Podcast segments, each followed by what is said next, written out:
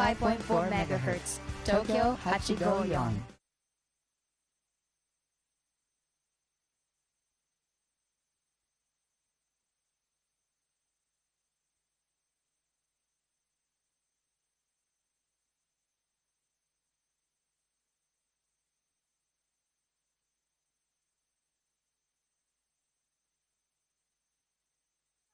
お聞きの放送は東京854クルメラ至福なフライデーです。こんばんは。パーソナリティのさゆみです。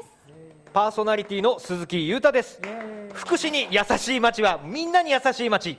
地域で活躍している方や福祉に関わっている方に楽しいエピソードを語っていただく番組。それが至福なフライデー毎月第4金曜日の夜8時から生放送でお届けしております。本日も小平市一橋学園にあるちゃまちゃまサテライトスタジオより生放送でお送りしております。至福なフライデーパーソナリティはさゆみです。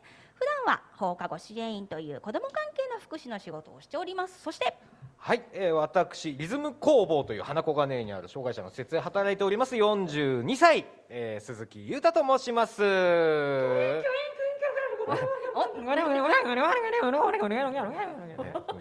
事故じゃないよね。これ大丈夫か？はい、ヤホーイのほーい、ビッグ一貫のトゥーナイト帰ってきたよ。イエーイ！いやいやいや。どういうことですか？誰ですか？誰でしょう？歌う？公務員こと？はい。ビッグ市川だい。やいやなんかビッグ市川だってね市川さんです。市川さんじゃないですか。どうもどうもお久しぶりです。ちょっとね今日はですね、私人生で初めて便秘になった一日なんですけど非常に今大変なあの状態で今ここにおります。あらら。何かアクシデントがあったら許してください。あ本当ですか？だから市川さん座ってるとこちょっとへこんでんだ。そうやそういう話じゃないそういうことじゃないそういうことじゃない。そういうことじゃない。久しぶりに出て便秘な話きました。ねもうねいきなりそんな話すると思わなかったのびっくりしました。びっくりですね。今日はね、あのー、至福なフライで始まる前はね、はい。ビッグ一貫トゥーフーナイトという小平森山情報番組をそうでしたね。パーソナリティはい。でやっておりました。ね。お久しぶりに来ていただきました。お久しぶり。ぶりはい。ブリブリ。ブリブリ。な便秘からのブリブリとかね。う。んそこまで考えてたよね 多分ね。流れいやいやいやアドリブですよ。アドリブですえよー まあ流しておきましょうかね。はい。はいはい、うまい。本日はビッグ市川さんの生歌もあります。はい、えーさて、えー、至福なフライデーではメッセージを募集しています東京854クルメラのホームページ内にあるメッセージフォームもしくはファックスでメッセージやリクエスト曲こんな企画やってほしいなどどしどしお寄せください。ファックス番号は042-420-4320 042-420-4320です。スマートフォンからも FM プラプラというアプリでお聞きいただけます。またこちらからメッセージもラジオ局へ送ることができますのでご活用ください。お知らせの後はゲストにみんなで作る音楽祭 in 小平前実行委員長細江拓郎さんをゲストにお迎えして音楽祭についてお聞きいたします。それでは CM です。パク・ヨンセのジャズパーク。毎週月曜日22時から素敵なジャズと楽しいトークをお楽しみください。提供は大学高校受験予備校エグザムとパク・ヨンセ応援隊の皆様です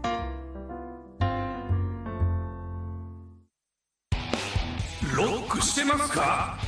第5水曜日のレア番組「アッキーのロックモード」11月30日は歌って踊ってバイオリンを弾いてる自由人ラビの登場だ。11月30日夜8時アッキーのロックモード。よろしくどうぞ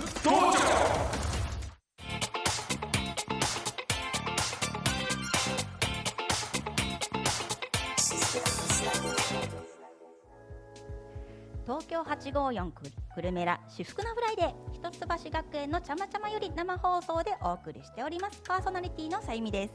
鈴木裕太です。それでは最初のコーナーはこちら地域や街にダイブ飛び込んでみると至福な福祉な人や場所にたくさん出会います。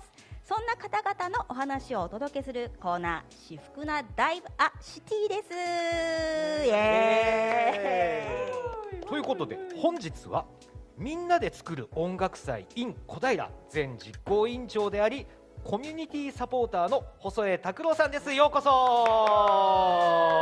ではでは細江さん自己紹介の方お願いします、はい、えー、っとコミュニティサポーターの細江拓郎と申します、えー、私は2009年12月にリタイアしてから、うん、えー、市な市のですねいろんな活動に参画し、えー、ボランティアを行ってきましたよろしくお願いします。よろしくお願いします。本当に細江さんはさまざまな活動をされているんですね。そのことも聞きたいんですけど、うん、そのことと毎年中央公民館で行われているボーダレスな音楽祭みんなで作る音楽祭 in 小平のことを中心にお話をお聞きしますね、この鈴木さん、ねはいはい、この音楽祭よく知ってるんですよね。僕ね、この音楽祭すごいね大好きなんですよ。ファン？ファンファンファンファンだった？ファンファンだ。の？僕はファンのつもりなんですけど。ファンじゃないでしょ。実はね僕ね副実行委員長を実はね 実は実はやってるんですよ。で、あのまああと細江さんあのみんなで作る音楽祭イン小平の前実行委員長ということで、まあ本当にね本当もう実行委員長最初の音楽祭の時にはもう超適任でもと、ね、だしで、まあ、今実行委員長もあの実行委員長また別の方が今ね、うんうん、あのやってるんですけれども、まあ、それでも実行委員には、まあ、名を連ねてですね。今も。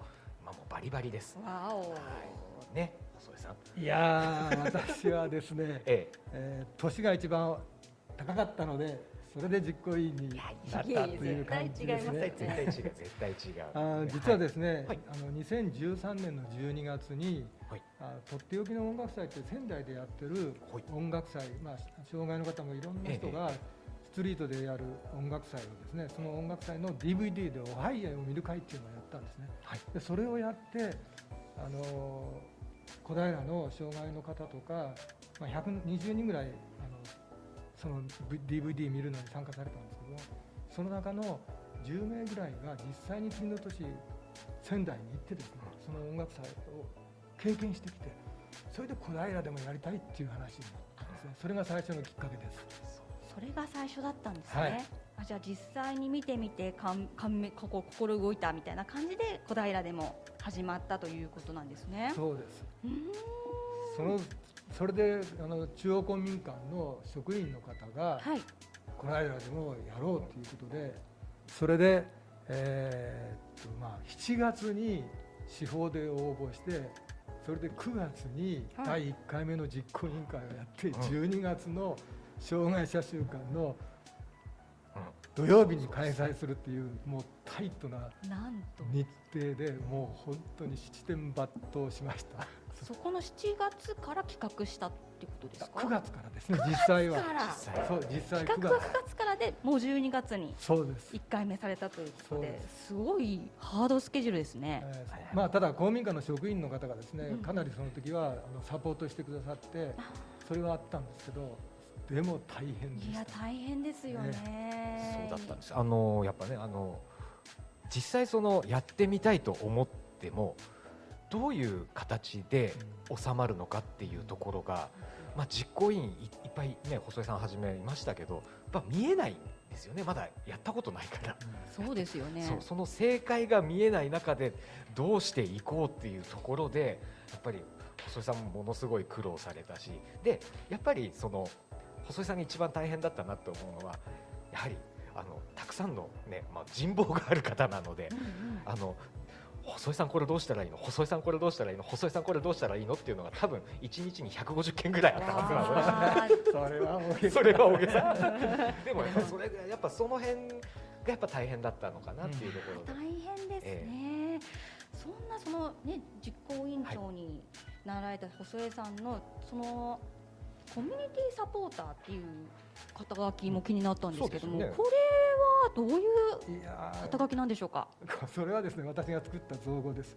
コミュニティ コーディネーターっていうことそういう、うん、あの名称はあるんですけど、はい、僕はそのコーディネートするほどの 力はないのでただあちこちでいろんな活動されてるのをサポートしますよってそういうつもりでつけた名前です。ですね、これね。まさに寄り添ってくれてるような感じがしますね。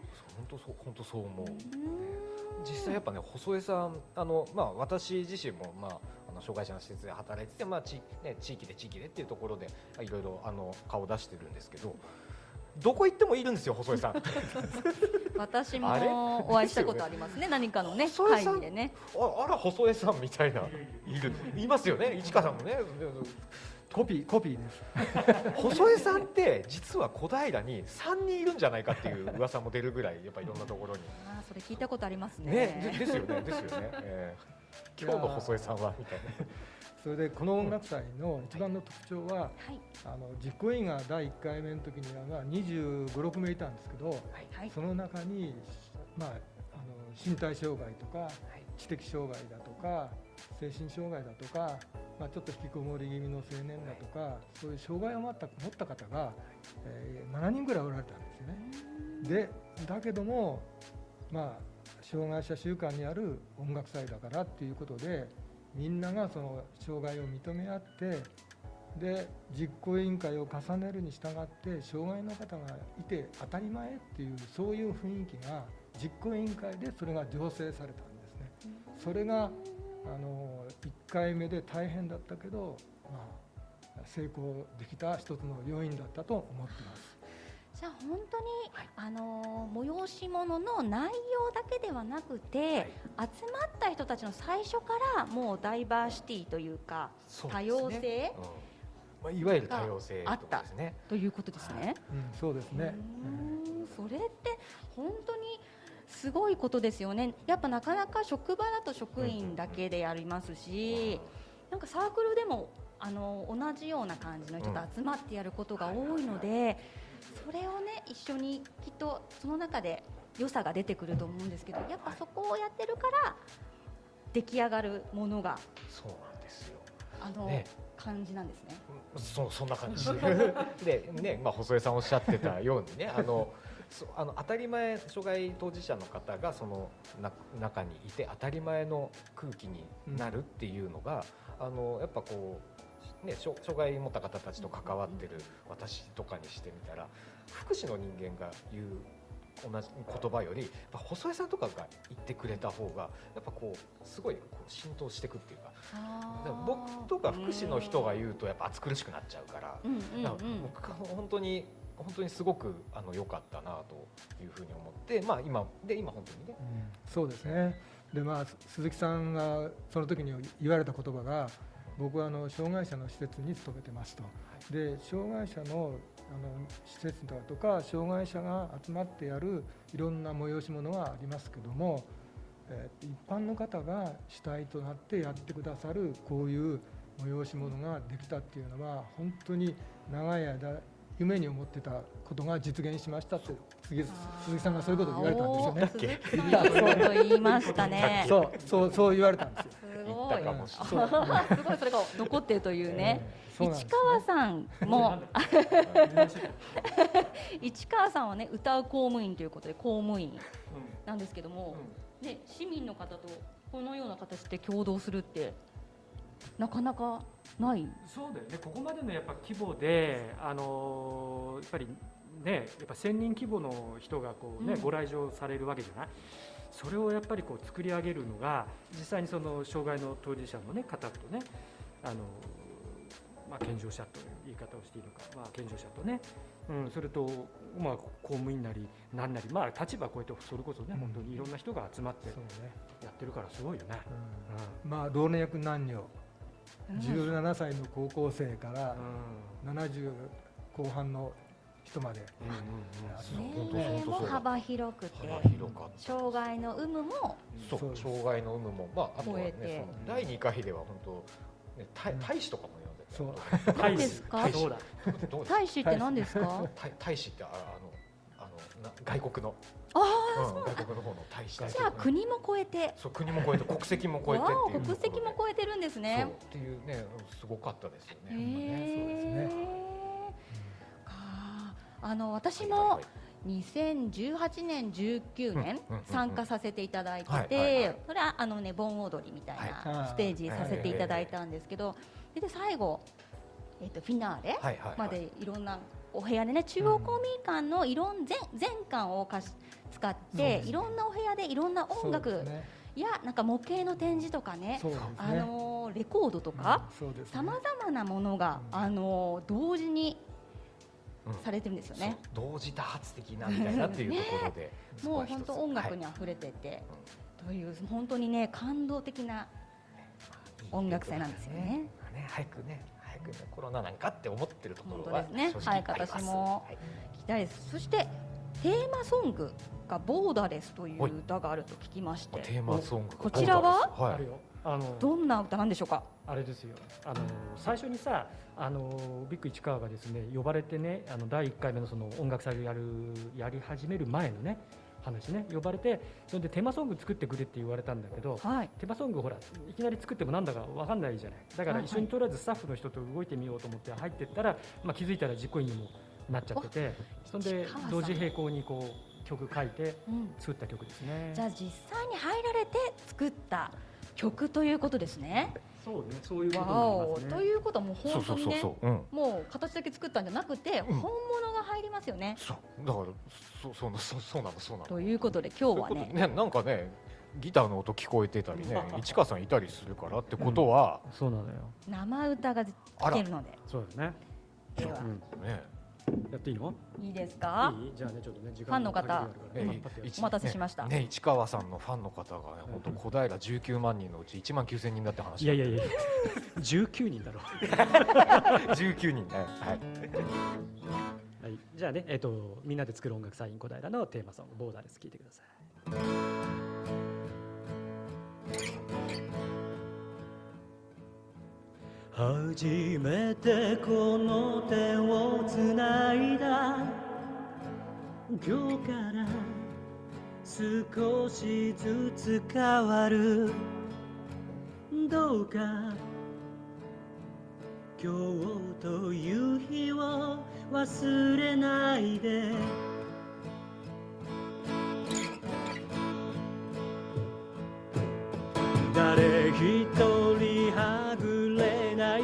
に隙間を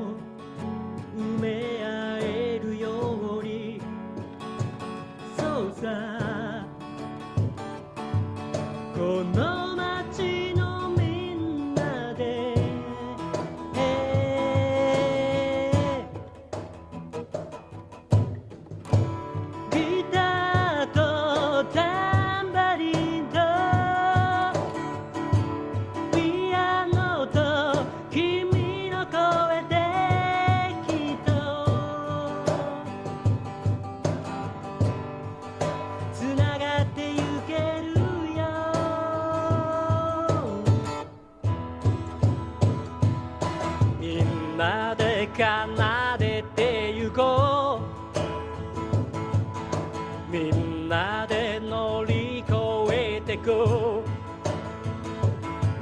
うだ？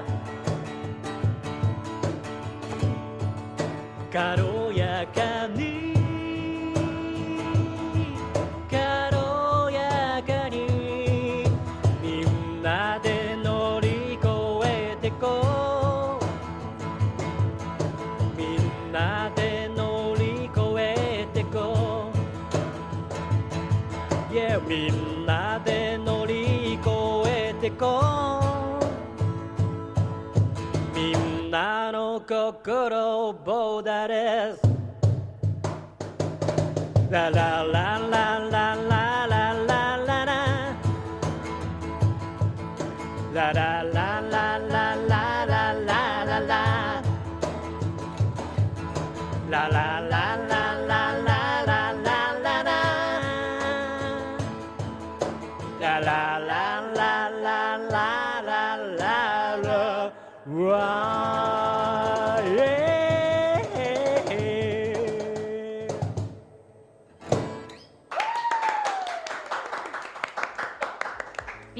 ビッグ市川さんでボーダレスの生歌でした。ありがとうございます。ありがとうございますあー久しぶり。久しぶりに聞きましたね。久しぶりの生歌。うん久しぶりの生歌。はい。ということでお聞きいただいているのは東京854クルメラ至福なフライデー至福なダイブアシティのコーナーです。ゲストに細江拓郎さんをお招きしております。引き続きよろしくお願いします。お願いします。でこの歌もね、最後にみんなで観客とステージで一緒に歌い踊ってるんですよね。そうですね。もうすごいあれが温まるというか、いい空間になってて初めて参加した時に、はいはいはいなんですかね包まれてる感じがしてやっぱり、ね、これ私も福祉施設子ども系なんですけど、あの雰囲気は出ないですねと思ってまさにこうダイバーシティというか。そうですね。ねもう一体になってね、うんもう本当にいいフィナーレですね、毎年ね。あれはすごいですよね。やっぱこの人の力というかね、音楽人人の力、音楽の力っていうのはやっぱあそこですごく体感できるっていうところで、そうなんですよね。うん、なんか毎年いいなとうんね思っているところですねみんな楽しそうなんですよね。そうなんですよ。それが本当にいいなと思ってます。で、あのーそのステージもみんなが参加できる今の市川さんの歌だったり、他にもあるんですよね。その障害の方もはい。見に来られるうん。というところで,、そうすね。うん。参加のできる見やすい工夫みたいなのがあるとはい。お聞きしたんですけど、はい。そちらの方を教えていただけますか？はえーっとですね、実はあの、えーっと私の両親がやはい。っぱりボランティアやってて、えー手話通訳とか要約筆記っていうのをやってたんですね。あの滋賀県の方で。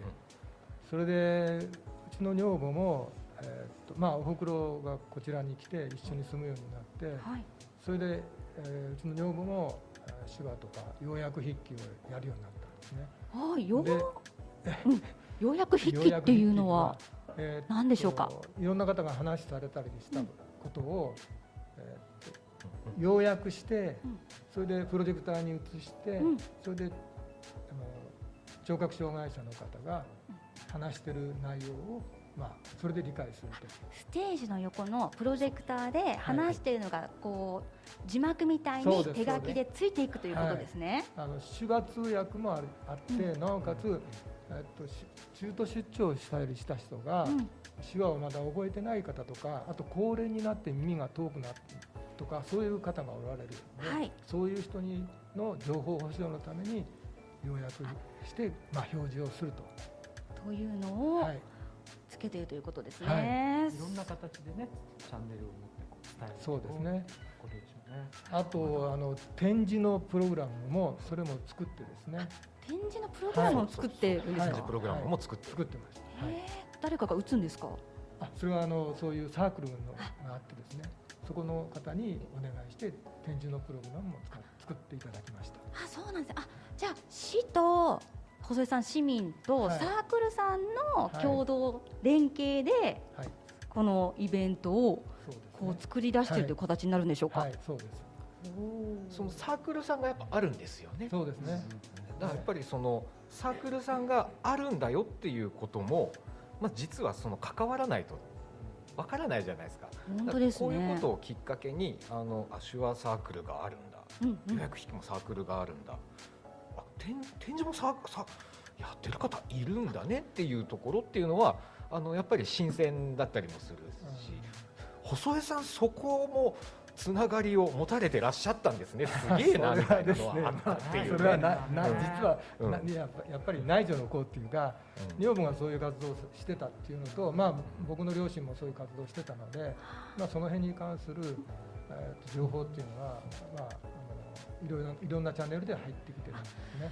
はい。もともと細江さん自身がご家族を通じてもう知っていてそのつながりがあったってことですねうことですよねだからね実行委員長適任でしょっていうところが本ね当にだったんですよね。2回目なんかも、うんあの出演者が出演団体75団体でそれで来場者2000名見えたんですよね。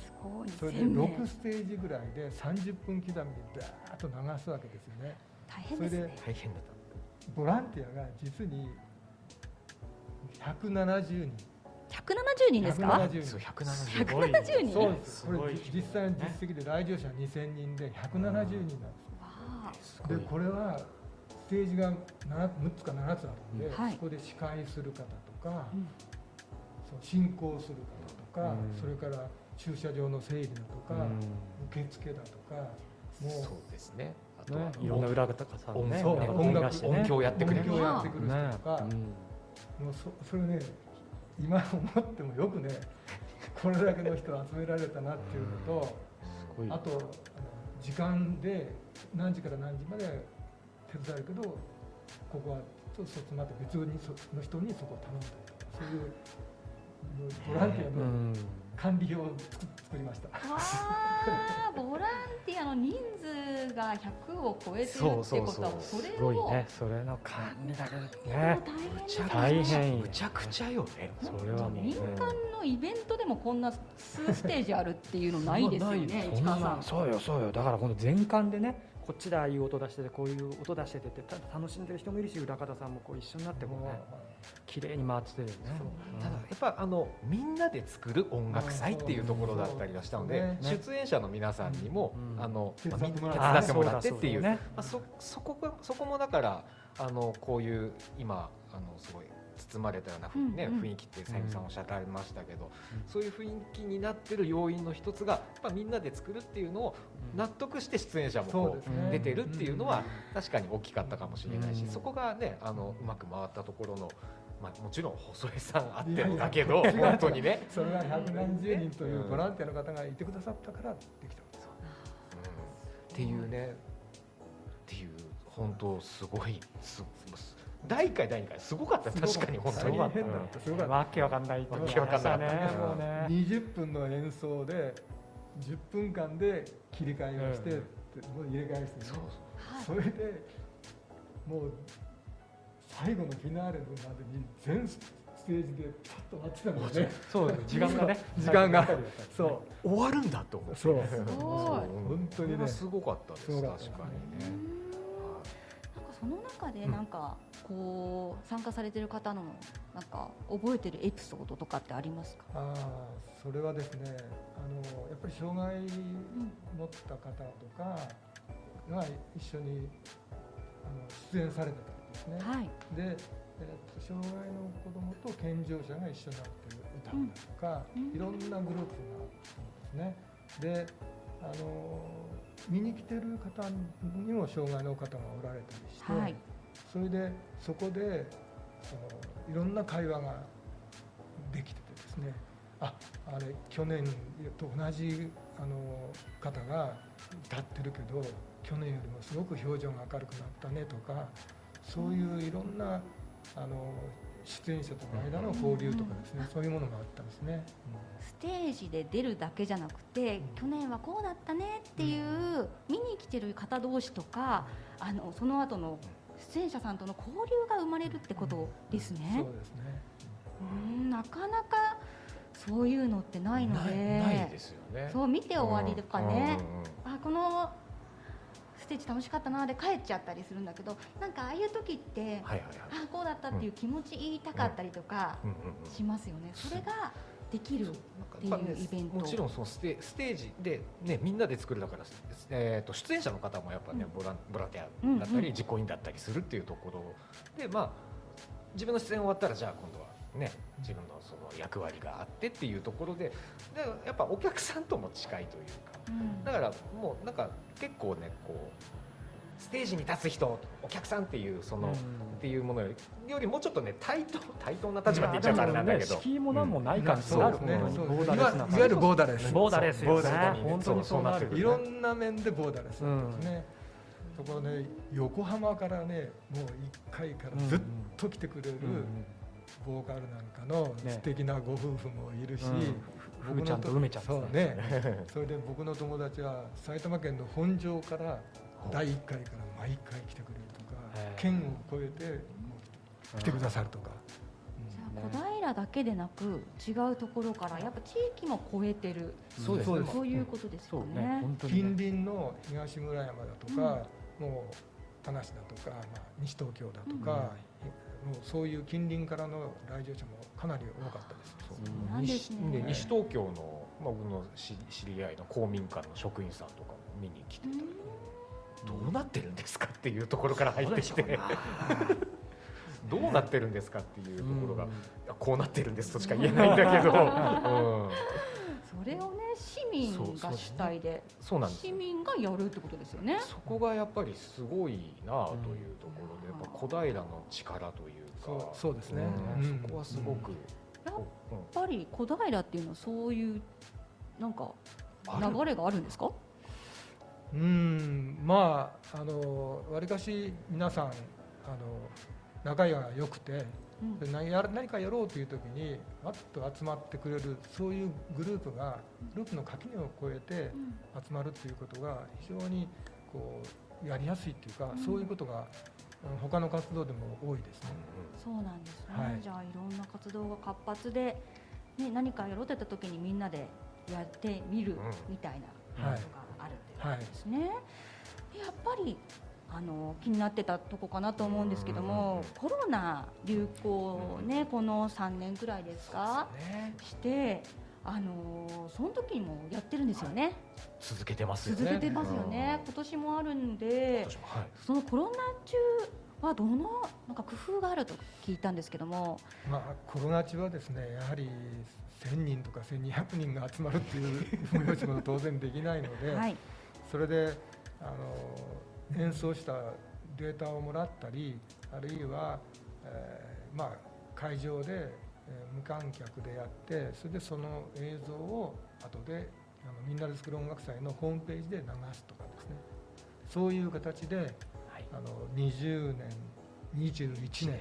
今年も今年も。うん22年も。はい。じゃあそのネット上というかウェブ上でもそうですね。開催されているとウェブ上で開催っていうところで、それもすごいいいですよね。そこには現地に行けない方はいうんうんうん。もそこに参加できるよそうになね。ってるある意味そういうことには世界に発信されちゃったっていうところではあるので。またまたえーこう世界を広がっちゃ超えって。たねみたいなでアーカイブなんかになってくるとね時空も超えちゃってるから。あ時空もあそう過すごい去のね。そうそうそうそうそう。すごいなっていうすごいですね。はいじゃあ今年の音楽祭はあのいつされるんでしょうか？えー、と12月3日ですね。12月3日、はい。こちらは現地と,、えー、とウェブどっちなんでしょうか、えーね両両方。両方ある。うん両方見に行ハイきますか？ブリッドかな？ハイブリッド。ハイブリッド。ハイブリッド。ハイブリッド。ハイブリッド。会場で生やって、それでそれを配信する。配信もするってことですはいねところとあとは事前に集めた動画とか作品を公開するのがまあそそこっていうところじゃあ歌だけじゃなくてはい。作品も公開できる、そうですね。作品もあの楽しめたりするので、ね。は市川さんも今年も出るんですか？うん、出るよ。危なかったよ。なんか間違えてね同じ日にね、うん。どっかね長崎だっけ？なんか呼ばれてて、歌いに行きますとかって言って言っちゃってて。危ない危ない危ない。危ない危ない。後で気づいて。そうかそうかそうか。ボーダレスないい。とボーダレスないねと本当。歌をねちゃんとボーダレスね。急いで連ね絡をしましたけどね。石川さん三日っすよ市川さん。押す押す押すみたいなね。はい。ありがとうございました。ね楽しみな。すごい楽しみな私本当ね楽しみ。イベントですね本当。ね。市川さんの歌もそのウェブ上と,、うん。えー、と当現地。日もねそうだね。当日でも？うん歌いますわね、うん。見れるっていうことですかね、&B3 あの出ますね。はい。仲間で出ます。鈴木さんもですね？そうですよ。そうそう。鈴木さんも出ます。そうよ俺もね。ぜひぜひ皆さんウェブでも現地でもあの予約とかっているんですか？いや、はい、予約はな予しで。約なしであのはい。ねまあ予約も何もあの配信配信あ配信だもんね。あのえーあのツイッターとか、えー、フェイスブックでですね音楽祭のホームページに出ておりますので、えーよかったらチェックしていただいてそそのまま見れますので、はい。さああっという間に前半終わっもてう濃かったね。よかったですね。いろんな予約筆記とかね手話通訳とか、ね。いろんなものを超えていく音楽祭。という時空も超える音楽祭ですからね。今年も楽しみにしております、細江さん本日はありがとうございました、どうも。ありがとうございました。ありがとうございました。はい。えーえーお知らせの後は武蔵野美術大学造形学部視覚伝達デザイン学科3年生異彩たちのアート展2022ラジオ班の皆さんをお迎えします。それでは CM です。Art My Screenshot. Screenshot. 毎週金曜日夜9時からお届けするアートマイのスクリーンショット今世界で輝いている人とアートマイが化学反応を起こす1時間。ラジオの枠を飛び越えてお送りする番組です。アートマイのスクリーンショット。ぜひお聴きください。ちょいちょい美穂さん番組始まってんで。大変準備しなきゃ。もう。美穂さん最近どうなん。それがいろいろあったのよ。そんなこんなの笑いあり涙ありはちゃめちゃボケボケ二人がお送りする女子トーク。梅園幸の最近どうよ毎週月曜日午後1時から絶賛上演中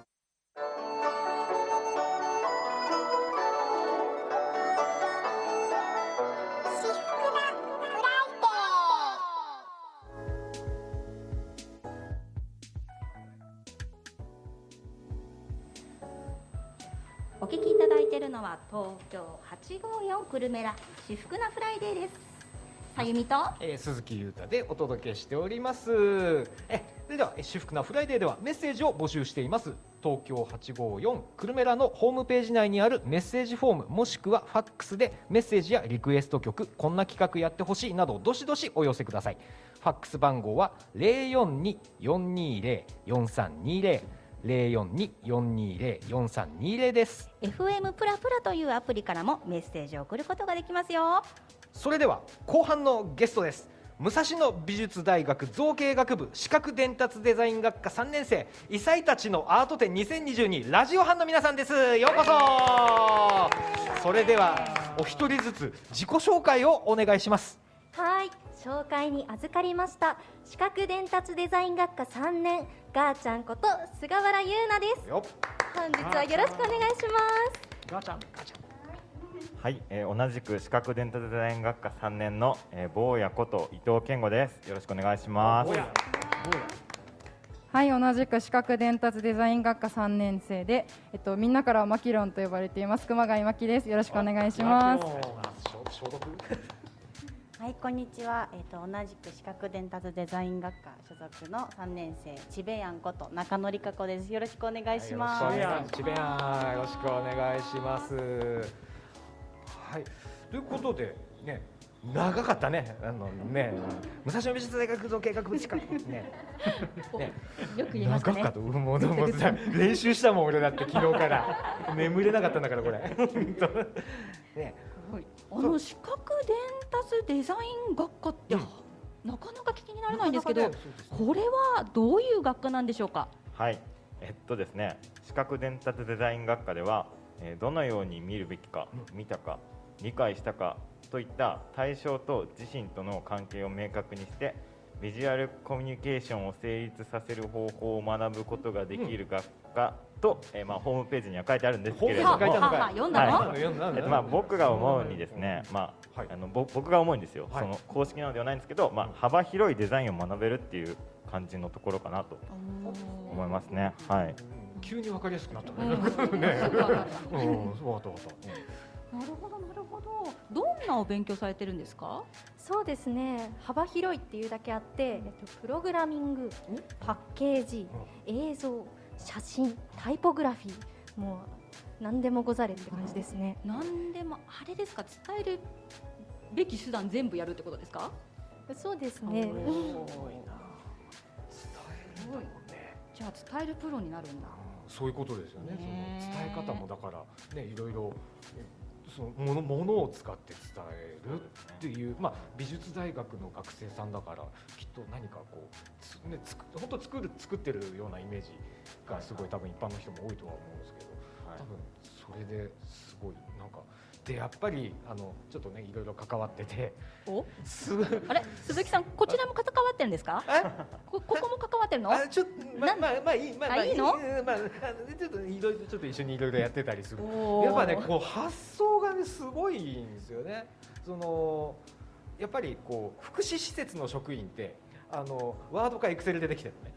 うん、うん、わかんないけど。はい。全部こうなんか部署へ打とうとすると全部ワードになるんだけど、うんう学生さんたちの手にかかるとうんわ綺麗だ。わ見やすいなってやっぱなるっていうね。なんかアートになってるんだもちろん。そう。へアー。トのすごいなと思っちゃって毎年あの感動してるんですけど、ね、毎年って言っちゃったけどね。毎年って何ですか？ということであの、はい。異彩たちのアート展2022ラジオ班の皆さんというところであの異彩たちのアート展というですね、はい。えー障害を持った方たちの、えーアート作品なんかを展示するっていうものをですね、えー11月22日からやっておりまして、まあ、そこにですねあのこの学生さんたちあのがっつりかかってもらってるんですね。はい、でラジオ班ということでラジオ班ってな何ですかっていうところで。はい、ラジオ班はですね、えっと、私たち異彩たちのアート展というえ展示会で見つめ合って見つけ合ってというラジオの名前で支える人にスポットを当てた内容をお届けしています。でえっと、日々障害者の方々の一番そばで寄り添って全身全霊で暮らしをサポートしていらっしゃるご家族や福祉施設の皆様からのお話とともにその思いを発信していこうという取り組みを私たちは行っております。で、えーっともっと、と、私たちが目を向けるべき社会が世界があるということに今回気づきまして少しでもその偏見とか壁を皆さんにも、えっと、乗り越えていただければいいなということをきっかけにラジオを作っています。ああなるほど。嬉しいじゃないですか。支える側にスポットを当ててくれるんですよ。俺とかね俺ね。俺じゃない。もう俺が出てきちゃった。俺はいいよ。とか言ってでもねなかなかその発想ってあの福祉関わってる人ってできないそうですね。どうしてもやっぱり裏方裏方に回るだしやっぱ利用者さん、ね利用者さんだし当事者の人たちっていうところで、やっぱりこう恥ずかしがり屋さんがね、多いんですよ。福祉施設の職員俺が言うのもなんだけどな。わかる 私がわかるっていうのもなんだけどねで意外とね。ねそうそう。意外と恥ずかしがり屋。さゆみさんも俺も意外と恥ずかしがり屋だからね。はい。ね。で実際ね今回のそのラジオ班でアート展で何かこう形になったものとか何をされたんでしょうかね？はい、えっと、ラジオの制作にあたって、小平市内にある作業所で働く方やアート展に協力してくださっているルネセ分街商店街へインタビューを行って台本から録音編集まですべてラジオ班で行いました。なんと。はい、すごい。すごい。よね。え開催期間前期と後期ではラジオの内容もがらりと変わります前半は見つめ合って後半は見つけ合ってというテーマになっており後半のラジオでは実際に会場を訪れた方からお便りを募集して紹介していく予定になっております。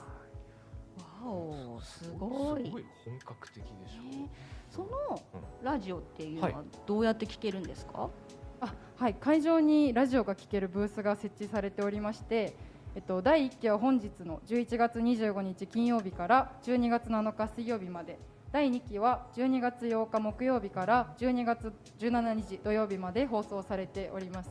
で会場となっているブリヂストンイノベーションギャラリーでは期間中いつでもこのラジオを聞くことができるのでぜひ遊びに来てください。なるほど。じゃあ、はい。ブリヂストンイノベーションギャラリーに行ったら聞くことができるということですか？そうですね。あの異彩たちのアート展が、えー開催されている、まあ、会場の一つなんですけどね、まあ、今、えーおっしゃってくれましたけどルネセ分街商店街ってね小平の駅のねルネの前にある商店街だったり、あそれのこの小平駅前ショッピングセンターだったりあとその他ね市内の各お店と、えー小平市中央公民館、であとイノベーション、えー、ブリヂストンイノベーションギャラリー。このねあの主にこう、まあ、3つもっとあるんですけど、ね、おー。3つの会場であの展示されている中のブリヂストンイノベーションギャラリーの真ん中にどんとなんかねあるんですか？ラジオえーラジオ見つめ合って見つけ合って。筒状のブースがありましてそこに中に入って聞くような形になああっておりそれもます楽しいですね。そのラジオ班されてて何か大変なこととかあるんですか？た大大変なこと。なかった？外から見ててすげえあったよ。なんか大変そうなこと。聞きたくなっちゃった。すいません。まあ準備期間がすごい短かったのもあるんですけど、まあ、そのインタビューを行う方にアポを取ったりだとか、うん。会場の設営会場のデザインもラジオ班で行ったのでラジオの制作だけじゃなくてその会場のデザインとかお便りのリーフレットのデザインとかまでを全部、はい、やったので。そうなんですね。ラジオだけじゃなくて、はい。全体のこともやってるってことですか？そうですね。わお。ラジオをラジオここでやってますをどういうふうにこう、うんうん。見見せるかとかそれ見て人がどんだけ来てくれるかっていうそういう仕掛けとかも全部考えて、短時間の間にね。でやっぱ番組を作るにあたって、まあ、それのネタは仕入れなきゃいけないから各事業所に電話したりアポ取っていいですかともコロナでこう厳しい中も多分断られたこともいっぱいあると思うんだよね。でそんな中でね大変だったりで俺が一番大変だなと思ったのは、うん。まあ、実はあのこのラジオ番組でパーソナリティ私しちゃってるんですね。はい。私しちゃってるの言っちゃうけどさ。で俺一番大変だなと思ったのはそのあの収録をしに行った日にあの iMac かじゃねえか MacBook 前にしてたあの学生さんが私こんなやったことないんだけどって言ってたっていう 大丈夫かなって。やったことないんだけどっていうね。すごいやったことないところからやっちゃってるすげえなと思って。それすごいことですよね。なかなかできないですよね。私できないかできませんとかね。でやっぱやってみるんだ。やるっていうところがねいやーすごいですね。はいねということなんかあそうですね、うんはまあ、もちろん初めてのことがすごく多かったのもありますしやはり私たちは基本的にあの障害のない方に対するデザインをいつもやってますので、例えばその車椅子で来る方の目線に合わせてそのロゴを置くとかそういうあのちょっと障害者の方の視点になってやるデザインっていうのを初めてだったのでその辺もやっぱデザインを含めてすごくあの苦労したところではありましたけどすごくあのいい経験になったのでとてもいいもん思い出になりました。はいああそういう視点でアートをしていくというところ。すごいですごいですね。あのみんなに優しいっていうところにやっぱなっていくんじゃないかなっていうところですごくあの僕もねあのいろいろやっててあなんかまあ嬉しい嬉しいななんてねやっぱ嬉しくな嬉しくなっちゃう。おじさんおじさん嬉しくなっちゃってわかりますわかります。ねなんかみんなでこういうのできるんだってね嬉しくなっちゃいますよね。わかります。でしかもこうねこうやってくれてやってくれてってやっぱ思っちゃうんだよね。ね後半もあっという間になってしまって、何か他にお知らせや最後にお伝えすることありますでしょうか？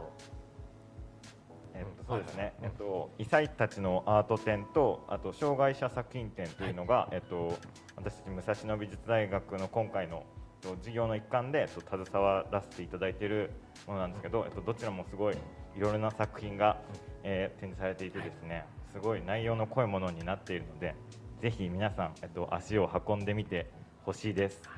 お願いします。ありがとうござぜひね行ってみてください。ぜひぜひ展示もすごいんですよね。展示もねすごいんでねあの、うんアート展異彩たちのアート展は196点の作品がですねすごい過去最多の行ってみてください。すごいですはいそしてぜひねラジオブースをラぜひラジオブース絶対に行ってくだぜひねさい。ブリヂストンイノベーションギャラリーでやっておりますはいはいということでですね、えー、武蔵野美術大学造形学部視覚伝達デザイン学科3年生異彩たちのアート展、えー、2022ラジオ班の皆さんでした。今日はどうもありがとうございました。さてここで毎月リクエストが私と鈴木さん20件くらい来る、ねね。はい。ビッグ市川さんの生歌生演奏で、この曲お待たせファンの方、二人をつなぐマルポストです。どうぞリー。マルポマルポマルポ one, two, three。見慣れた街も恋で変わった黄色い電車の駅前広場の丸いポストに願いを込めた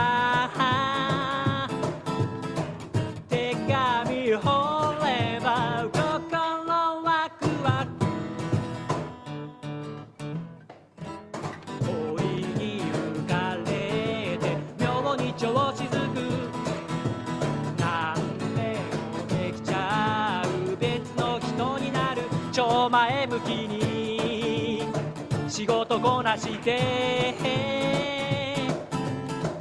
ポストを目指して就業時間さ。手紙抱えて丸ポストへ行こう。浮いた文句もしゃれたセリフも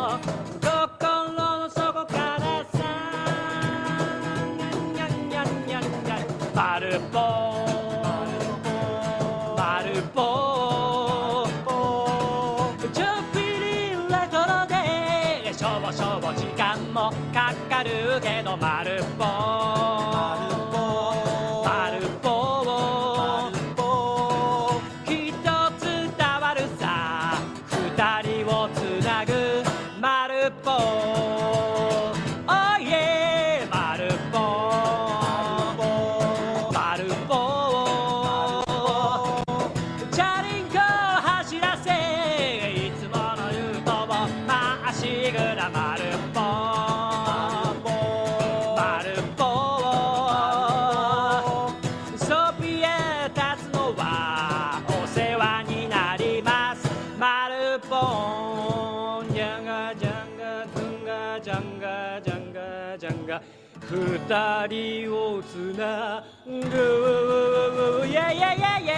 は時間がないからすぐ終わるうーマルポンジャンジャジャンジャジャンジャ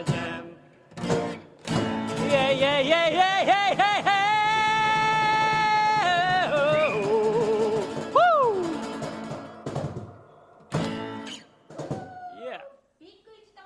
二人をつなぐマルポックスと生演奏でした。ありがとうございました。CM です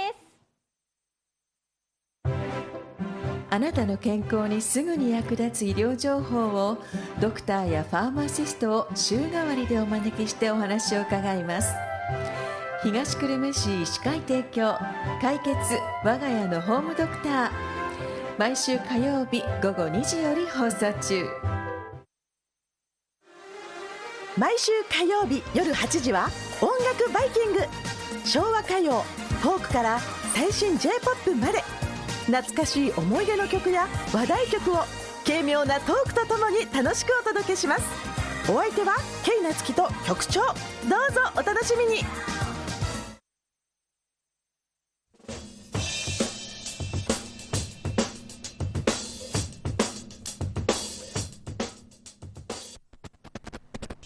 ただいているのは東京854くるめラしふくなフライデーです。ちゃまちゃまから生放送でお送りしています。ねメッセージね。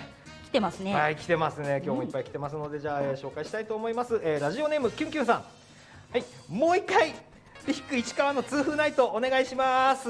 ビッグ市川のトゥーナイトねえすごいね、えーありがとうございます。じゃあどんどんいきましょう。ラジオネームしゅうさん。ビッグ市川さん覚えてる？しゅうくんだよ。覚えてるよ。当たり前だろうよ。ありがとうね。二人をつなぐ丸ポストをギターで弾いてほしいなということで。歌ったね。よかったね。はいありがとう。やったね。やったぜやったぜ、えーラジオネームみかんさん。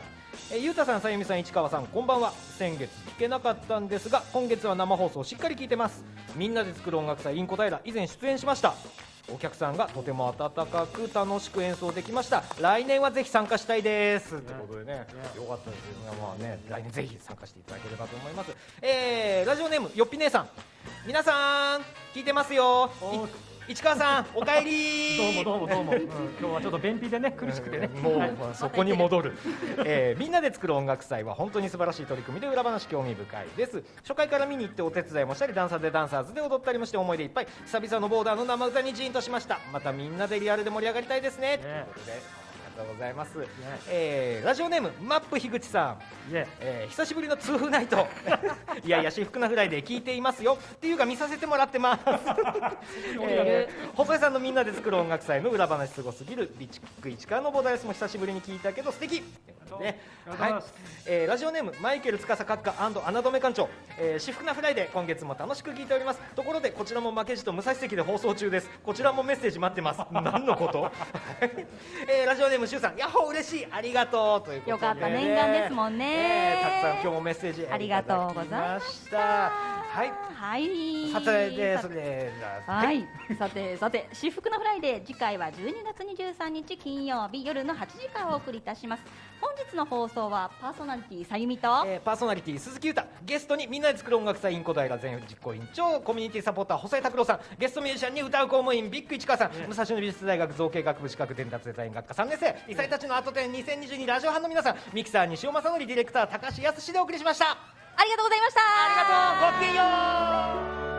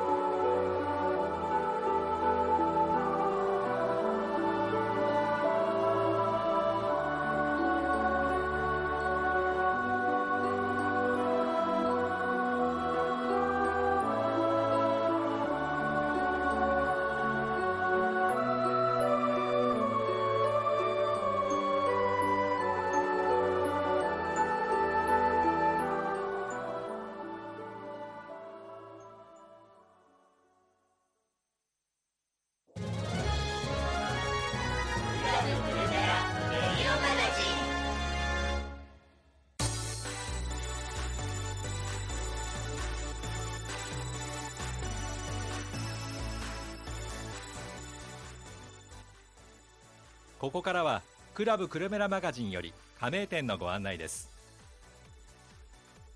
サイクルショップルート610清佐近隣にはライドのできる場所も数多くスポーツバイクを楽しむのに最高の地域です。